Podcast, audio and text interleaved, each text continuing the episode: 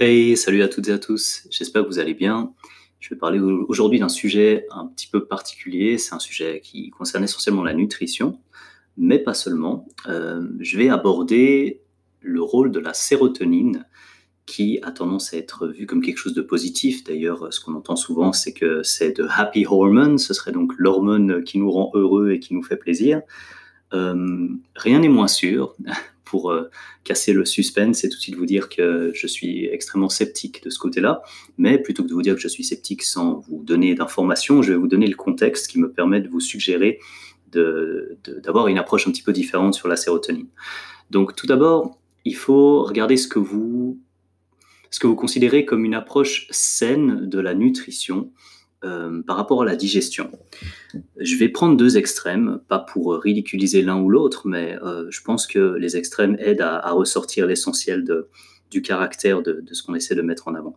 Alors, imaginons que vous êtes du côté, vous êtes extrêmement, euh, vous, avez, vraiment peur de l'insuline si vous avez vraiment peur de l'insuline et que vous dites l'insuline est la base de tous les maux, probablement vous allez avoir derrière une, une pensée qui est très fortement liée à l'indice glycémique euh, et puis à la, quantité de glucose qui va arriver dans le sang avec ce fameux pic d'insuline et, euh, ensuite ce, problème qu'on a par euh, cet excès de sucre qui, pourrait avoir tendance à se transformer en graisse en grande quantité et d'avoir concrètement une grosse perturbation au niveau, au niveau de la glycémie. Donc c'est une perturbation importante parce que si on a la glycémie qui monte fortement puis qui chute fortement, euh, à cause de ce fameux pic d'insuline dont tout le monde parle, on se dit bon bah il faut absolument éviter ça. C'est dangereux et comme c'est la cause de tous les maux et on devient diabétique, gros, gras et puis avec un, euh, tous les problèmes qui viennent avec, euh, avec ce seul et unique problème, eh ben il faut regarder tout ce qui n'est pas juste du sucre. Et du coup, on arrive dans des postulats qui petit à petit nous suggèrent d'avoir une digestion la plus lente possible, d'avoir un maximum de fibres, je caricature, hein, vous comprenez bien, mais je vais prendre l'extrême exprès justement.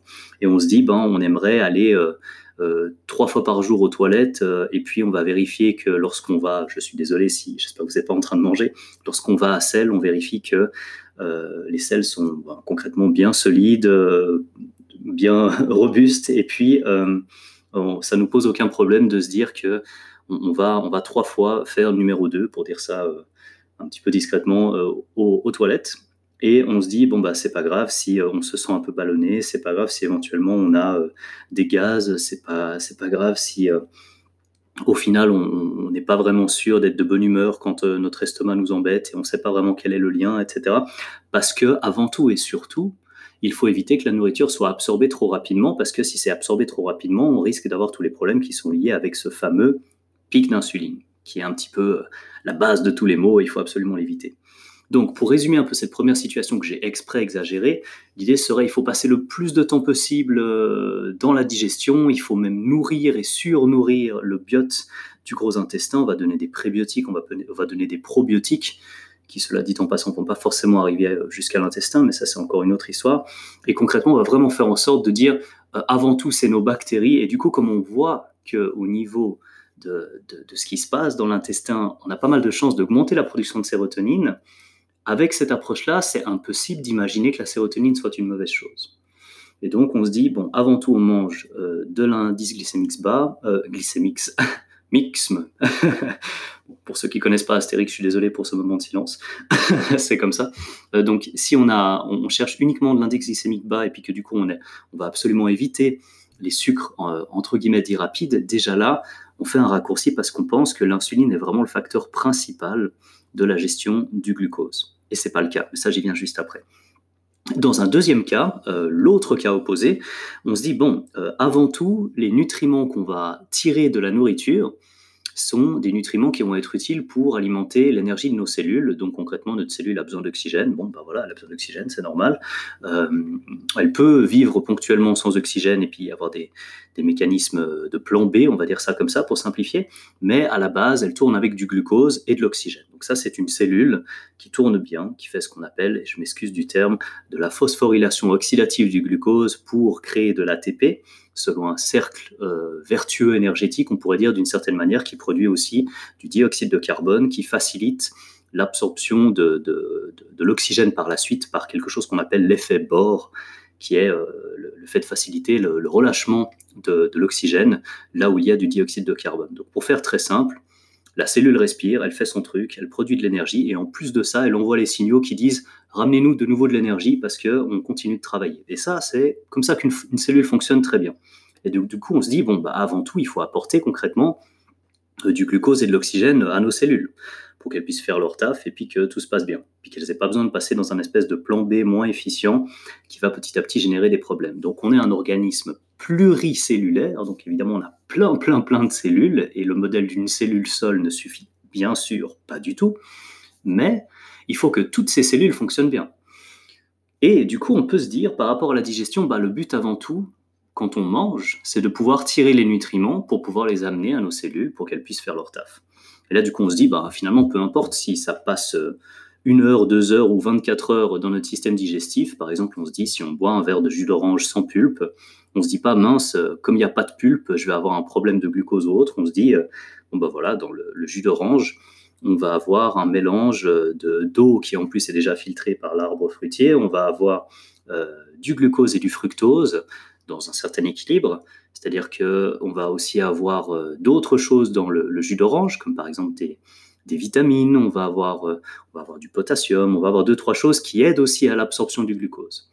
Donc, si on prend un exemple très simple et on se dit, on prend à peu près 2 décilitres de jus d'orange, qui va faire environ 20 grammes de sucre, hein, on parle vraiment de sucre, euh, on n'a pas que du glucose. On a un mélange glucose-fructose vous savez probablement que le fructose n'est pas directement euh, utilisé de la même manière que le glucose. Il prend un peu plus de temps à être métabolisé, à, être, à passer tout le système qui fait qu'ensuite on l'utilise aussi concrètement. Et donc, on divise déjà une grosse partie de l'apport. Donc, d'un point de vue quantitatif, manger des fruits ou boire, boire des jus de fruits, donc euh, dans les deux cas, on obtient du, sucre, ça va avoir un effet, même sans les fibres, qui est de diminuer l'arrivée du glucose en grande quantité d'un seul coup. Et donc on se dit, bon, est-ce qu'il faut absolument ralentir le plus possible la digestion et en même temps qu'on boit un jus d'orange, il faut forcément garder la pulpe ou même la rajouter après coup, ou alors il faut manger une salade en même temps parce que sinon ça pose problème. Et pour baisser euh, l'indice glycémique, il faut même, je sais pas, euh, rajouter encore de la graisse à côté. Et puis, euh, à aucun moment, on peut se permettre de boire un décilitre de jus d'orange sans rajouter 5 grammes d'huile de coco, trois feuilles de salade, et puis encore une source de protéines, parce que tout ça augmente un petit peu le, la, durée euh, nécessaire pour la digestion de tout ce bol alimentaire. Donc voilà, j'ai caricaturé un petit peu les deux côtés. D'un côté, on pourrait dire, bon, bah, on cherche avant tout à euh, assimiler tranquillement les choses pour avoir un minimum de perturbation. Et puis, donc, quelque part, ça vient probablement euh, d'une certaine peur de, de ce qu'un excès d'insuline ponctuelle peut faire. Je ne dis pas que c'est une, une, peur qui est, qui est, qui est inutile. Hein. Je, vais, je vais venir après parce qu'on on ne veut pas une perturbation euh, euh, régulière de, la quantité d'insuline sécrétée ou de la glycémie, mais j'y viens. Et de l'autre côté, on a finalement, bah, ce qu'il faut, c'est avant tout nourrir nos cellules. Et si toutes nos cellules sont contentes, euh, qu'elles ont leur glucose et leur oxygène, et qu'elles arrivent à garder ce, cercle d'énergie qu'on appelle la phosphorylation oxydative du glucose, eh ben, tout baigne. Et maintenant, on va parler de sérotonine par rapport à tout ça si on se dit que de toute façon le sucre est mauvais et qu'au final on arrive à quelque chose qui ralentit un maximum la digestion et qu'il y a beaucoup de choses qui arrivent jusqu'au niveau de l'intestin, par exemple on va se dire on va, surtout consommer des graisses parce que les graisses vont prendre plus de temps à être consommées, on va avoir besoin d'autres choses aussi pour les consommer, euh, l'acide biliaire, ce genre de choses. On ne peut pas se dire que ce qui se passe avec la consommation des graisses est mauvais. Par exemple, l'acide biliaire va favoriser la réabsorption de la sérotonine. Donc si on se dit manger gras, c'est bien, on doit se dire quelque part aussi que la sérotonine est positive, parce qu'on va augmenter sa réabsorption. Et plus de 90%, donc plus de 90% pour ceux qui ne sont ni suisses ni belges, de la sérotonine va venir euh, de l'intestin. Et donc là, on a un modèle où on se dit, c'est compliqué quand même de dire que la sérotonine est problématique. Et de l'autre côté, euh, donc concrètement, pour aller quand même un petit peu dans les détails, je pourrais vous parler de, fibres fermentées cibles, par exemple pour, euh, pour citer euh, un commentaire, même pas un article, un commentaire d'Éric Lépine. On pourrait parler de pectine, de fructo-oligosaccharides, de cellulose, ce genre de choses. Et ça, ça stimule la formation de, ces toxines qu'on appelle les endotoxines ou les lipopolysaccharides. Et puis concrètement, on a aussi ce genre de problème avec les, les, céréales, les légumineuses et, les autres types de graines. Donc voilà, si on considère que par exemple le sucre est un problème, on va très probablement se tourner vers des céréales, des légumineuses et ce genre de graines. Et donc du coup, on a vraiment quelque chose qui peut augmenter l'irritation en fait de l'intestin, mais on a tendance à ne pas faire le lien parce qu'on se dit euh, comment est-ce qu'il peut y avoir un lien euh, alors qu'on mange sainement entre des problèmes d'intestin alors que ben, on fait surtout en sorte de ne pas manger de sucre, on fait surtout en sorte d'avoir assez de fibres et puis on fait surtout en sorte de manger même plus gras pour que euh, on évite tous ces problèmes de glycémie, etc. Eh ben, on est un peu sorti du contexte. Le contexte est le suivant, c'est que si on se dit qu'on veut avant tout apporter des nutriments à nos cellules, il faudrait qu'une fois qu'on a puisé les nutriments, ça passe le moins de temps possible dans le système digestif. C'est exactement l'opposé. Je ne vous dis pas que c'est ce qu'il faut absolument mettre en pratique, je vous dis juste que vous pouvez tester vous-même. Si par exemple, vous prenez deux journées type, on va prendre un exemple très simple, hein, euh, deux journées type où vous mangez par exemple 100 g de protéines, 200 g de glucides et puis, euh, allez, disons aussi 100 g de graisse. Donc voilà, 100, 200, 100, facile à retenir. Et puis, euh, pour ce, même quota de macronutriments, une fois, vous allez consommer que des, des, haricots blancs, euh, des, pois chiches, je ne sais pas pourquoi pas, du, sarrasin. Vous allez, vous allez consommer zéro, mais vraiment zéro gramme de sucre. Et puis, ça vous pose aucun problème si du coup, il y a un petit peu plus de fibres. Et dans l'autre cas, pour exactement les mêmes macronutriments, vous allez consommer que des sources de sucre saines. Alors j'insiste là-dessus parce que je ne vous demande pas de rajouter du sucre blanc hein, euh, non bio euh, dessus comme ça à l'appel. Je vous demande de consommer, par exemple, et c'est à tester si vous le souhaitez, euh, du jus d'orange pressé sans pulpe. Vous pouvez consommer du miel. Alors pareil, vérifiez la qualité, du miel bio ou d'un petit producteur, ou encore mieux si vous pouvez aller serrer la main de l'apiculteur, il sera ravi. Et puis il vous vendra en plus un miel d'excellente qualité probablement. Euh, du sirop d'érable, même principe, vérifier la qualité.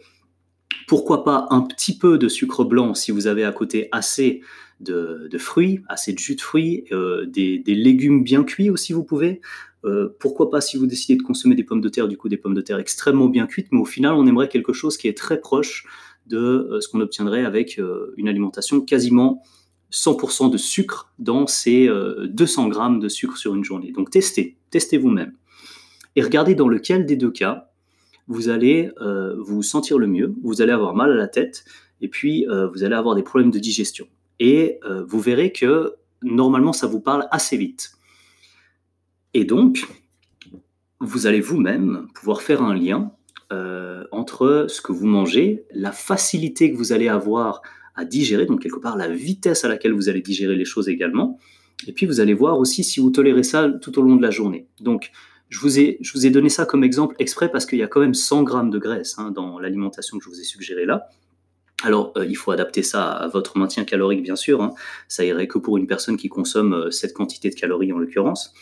Mais donc, euh, admettons, c'est 100 grammes de protéines, 200 grammes de glucides et 100 grammes de graisse. Vous avez une grosse quantité de graisse derrière qui va de toute façon avoir un, rôle sur la diminution de l'arrivée de, du glucose concrètement dans, dans le sang. Et donc, vous avez déjà quelque chose qui va vous aider sur ce plan-là. Vous avez une bonne quantité de protéines, à peu près deux fois moins que de glucides en l'occurrence, qui va aussi jouer un rôle sur l'insuline, surtout si vous choisissez des protéines de bonne qualité, comme par exemple des œufs. Vous avez un effet insulinogène, euh, plusieurs manières de dire ça, mais en gros, c'est sûr que si vous avez peur de l'insuline, vous pouvez arrêter de manger des protéines tout de suite, parce que les protéines de bonne qualité vont avoir un effet sur la sécrétion d'insuline. C'est lié au fameux BCAA, plus précisément la leucine, qui a un effet insulinogène.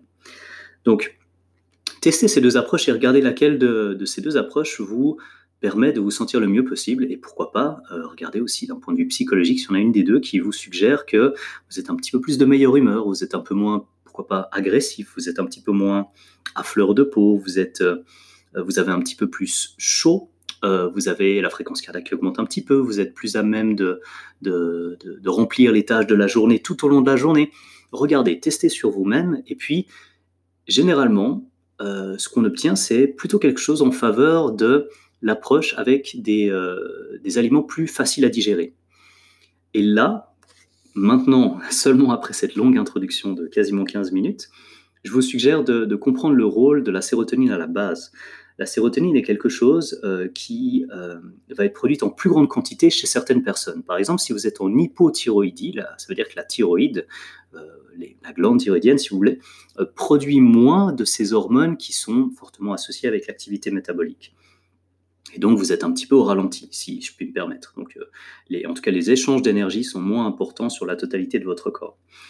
Et euh, si vous êtes en hypothyroïdie, le, tryptophane, qui est un des acides aminés, euh, le tryptophane pourrait être beaucoup plus fortement converti. Donc, par exemple, si vous avez, je cite à nouveau Eric Lépine, euh, vous avez un problème comme un carcinome avancé, ce pourcentage de conversion peut passer de peut-être un, un, petit pourcent à quasiment 60% de conversion. Ça veut dire que chaque gramme de tryptophane pour faire plus simple, chaque gramme et demi de tryptophane va vous apporter un gramme en équivalent. Euh, bon, il euh, faut regarder la totalité de, la conversion.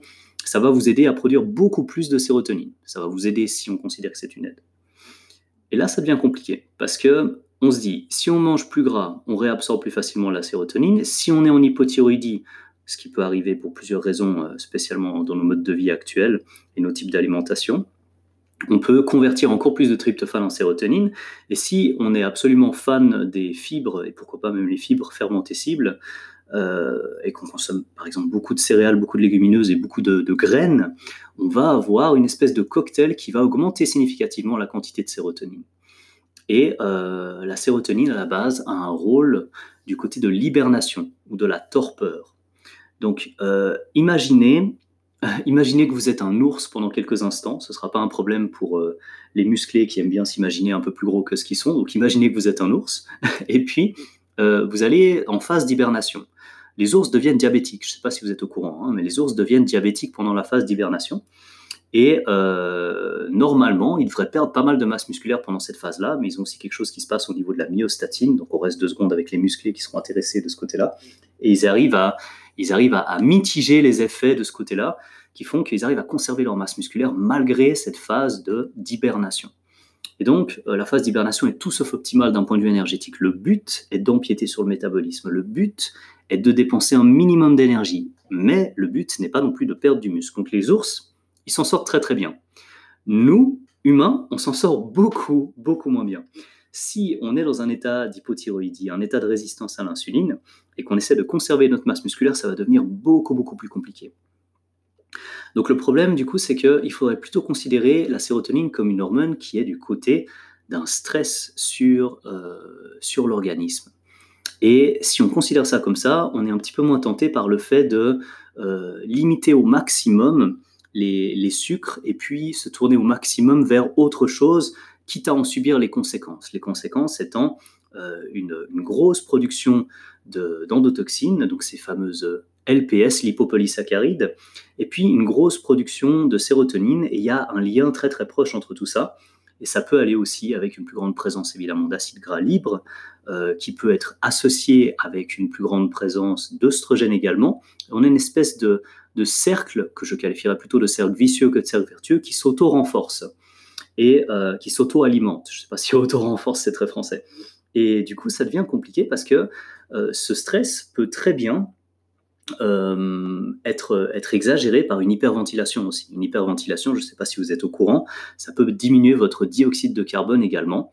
Alors peut-être ça ne vous parlera pas vraiment, mais pour libérer la sérotonine des plaquettes, on a besoin d'une certaine quantité de dioxyde de carbone. Donc en fait, vous allez vraiment la garder et c'est un cercle vicieux qui s'auto-entretient. Donc, euh, cet épisode un peu technique pour vous résumer la chose. Si vous avez des problèmes de digestion et des problèmes euh, de, euh, des problèmes, on va dire, d'ordre psychologique, pour prendre ça de manière assez générale, que vous avez de la peine à digérer, puis quand vous digérez mal, vous vous sentez pas très bien, puis vous, avez l'impression d'être un peu plus irritable, pour dire quelque chose d'assez large, testez une approche alternative qui est celle de consommer, ah, tout en choisissant des aliments de bonne qualité, bien sûr, euh, des aliments qui sont aussi digestes que possible. Par exemple, si vous digérez bien le lait de bonne qualité, par lait de bonne qualité, j'entends, vous allez voir un petit producteur, vous avez un circuit court, vous prenez du lait cru ou pasteurisé bio, de ruminants qui ont pu être nourris à l'herbe, je ne vous parle pas de lait premier prix en supermarché, qui tiennent des mois sur l'étalage même sans être dans un réfrigérateur, je parle vraiment d'un lait de bonne qualité. Si vous digérez bien ce, lait, euh, vous allez voir que vous n'allez pas pouvoir produire une grosse quantité de sérotonine parce que tout va être absorbé relativement facilement. Vous n'allez pas avoir une longue phase où dans le gros intestin, vous allez avoir des choses qui restent, qui traînent et qui nourrissent, euh, peut-être de manière démesurée, c'est une suggestion de ma part, euh, le biote.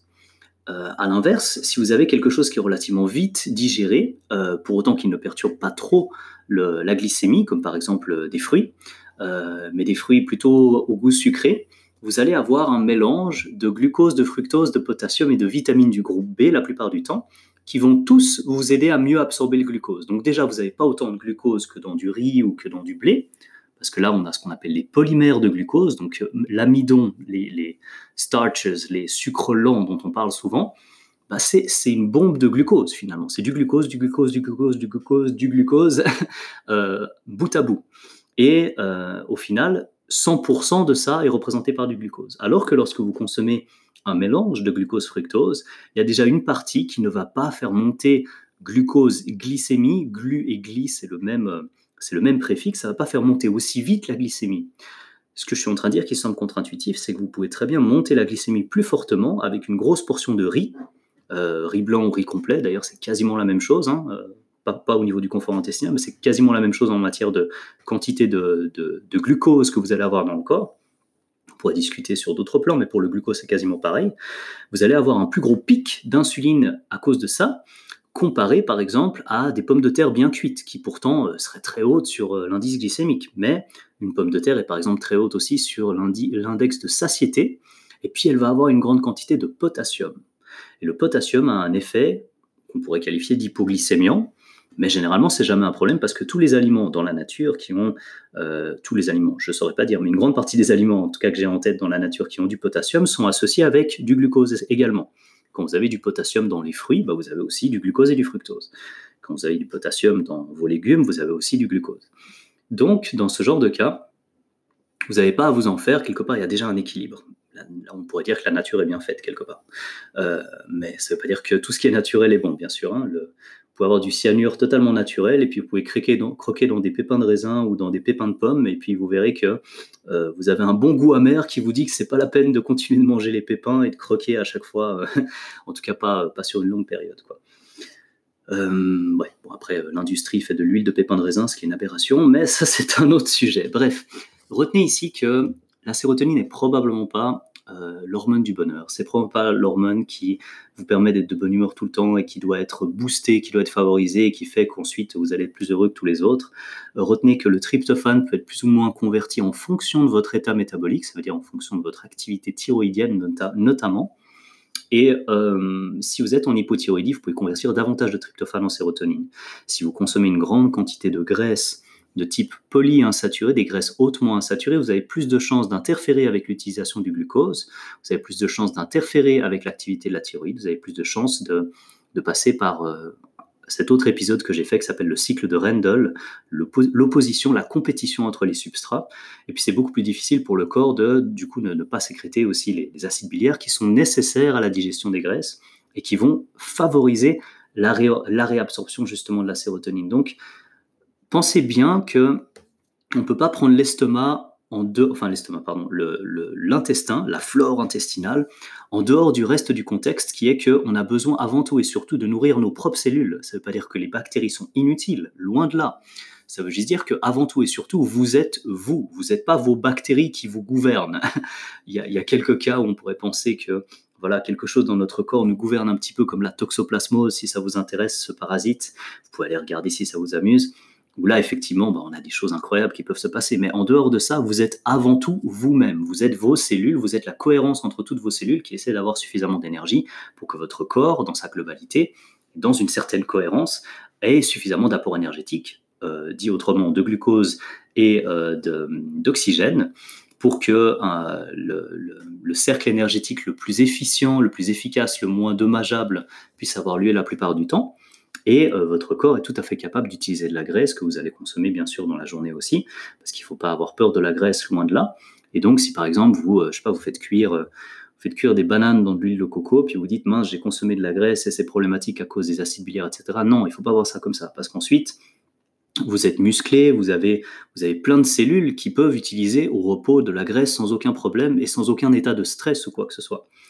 Donc voyez ça peut-être un petit peu différemment, c'est une suggestion que je vous fais. Comparez vraiment les deux choses et comme dirait William Blake, The True Method of Knowledge is Experiment, donc en français parce que je sais qu'il y en a qui n'aiment pas beaucoup quand je parle anglais, la meilleure manière de savoir, c'est d'expérimenter soi-même.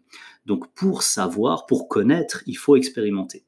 Donc ce que je vous recommande, c'est de tester vous-même. Prenez par exemple un quota de, macronutriments qui vous correspond, et une fois essayez de consommer des sucres de sources saines, bien sûr, et une fois essayez de consommer essentiellement tout ce qui n'est pas du sucre, donc uniquement, euh, uniquement des, longues molécules, si vous voulez. Et euh, regardez, regardez comment vous vous sentez, faites les choix que vous voulez, et puis vérifiez euh, attentivement votre réponse au niveau de la digestion, et essayez d'écouter votre corps. Si vous le souhaitez, vous pouvez également utiliser l'autre document que j'ai mis à disposition, qui est celui pour la température et la fréquence cardiaque après un repas.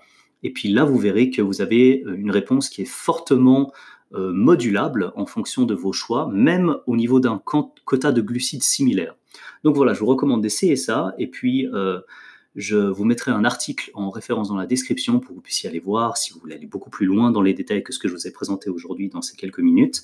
C'est un article de Raymond Pete sur la sérotonine qui vous donne un contexte avec la sortie notamment de certains médicaments qui mettent en avant la sérotonine et puis les quelques conflits qu'il peut y avoir. Chose qu'on a toujours de la peine à faire, c'est mettre la totalité des choses dans leur contexte. Et dans leur contexte, pas uniquement au niveau de l'organisme humain, mais en tant qu'humain, dans notre propre contexte, euh, de société, avec euh, tous les problèmes au niveau économique, politique et au niveau de... Euh, disons que la recherche scientifique est quelque chose vers lequel il faut tendre, mais il faut jamais la sortir du contexte pour autant. On peut critiquer la critique, on peut critiquer l'information, on peut réinterpréter les données dans leur contexte.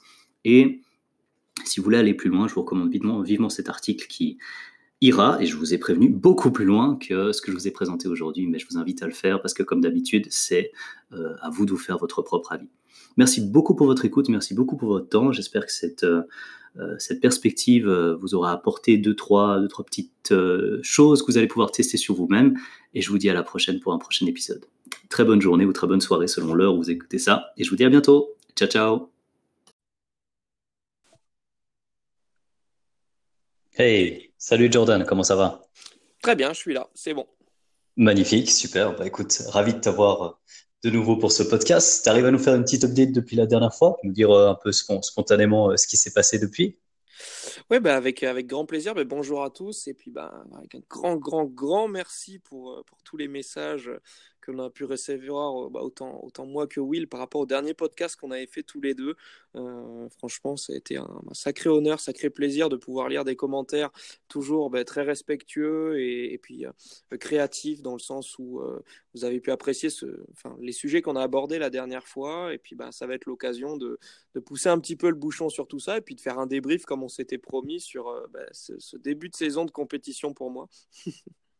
Génial. Non, mais c'est vraiment chouette. Euh, je t'avoue que le truc le plus cool, c'est de te dire que j'ai bien sûr moi-même été surpris que tu puisses euh, atteindre le niveau que tu as atteint avec euh, l'approche que tu as utilisée, pas dans le sens, c'était pas logique sur le plan, tu vois, strictement physiologique, parce qu'évidemment c'est la partie qui, m'intéresse aussi en plus de tout le reste, mais parce que finalement le l'approche globalement me semblait presque pas du bodybuilding en ce sens que c'était c'était presque sain, agréable, euh, positif, pas dans le sens où on était obligé de se mettre euh, à mal en PLS comme les gens aiment bien dire pour euh, vraiment se dire bon là j'ai atteint un bon niveau de sèche ou autre chose, mais on avait l'impression que tu avais tellement bien géré le truc que c'était possible finalement de, faire des compétitions sans se dire bon bah voilà c'est soit sport soit santé et on est obligé de dire que c'est mutuellement exclusif. Puis là finalement on peut à la fois se sentir bien faire une compétition et atteindre quelque chose de positif tellement que, je sais pas, j'ai envie de dire, on respecte un peu plus son corps. C'était complètement fou.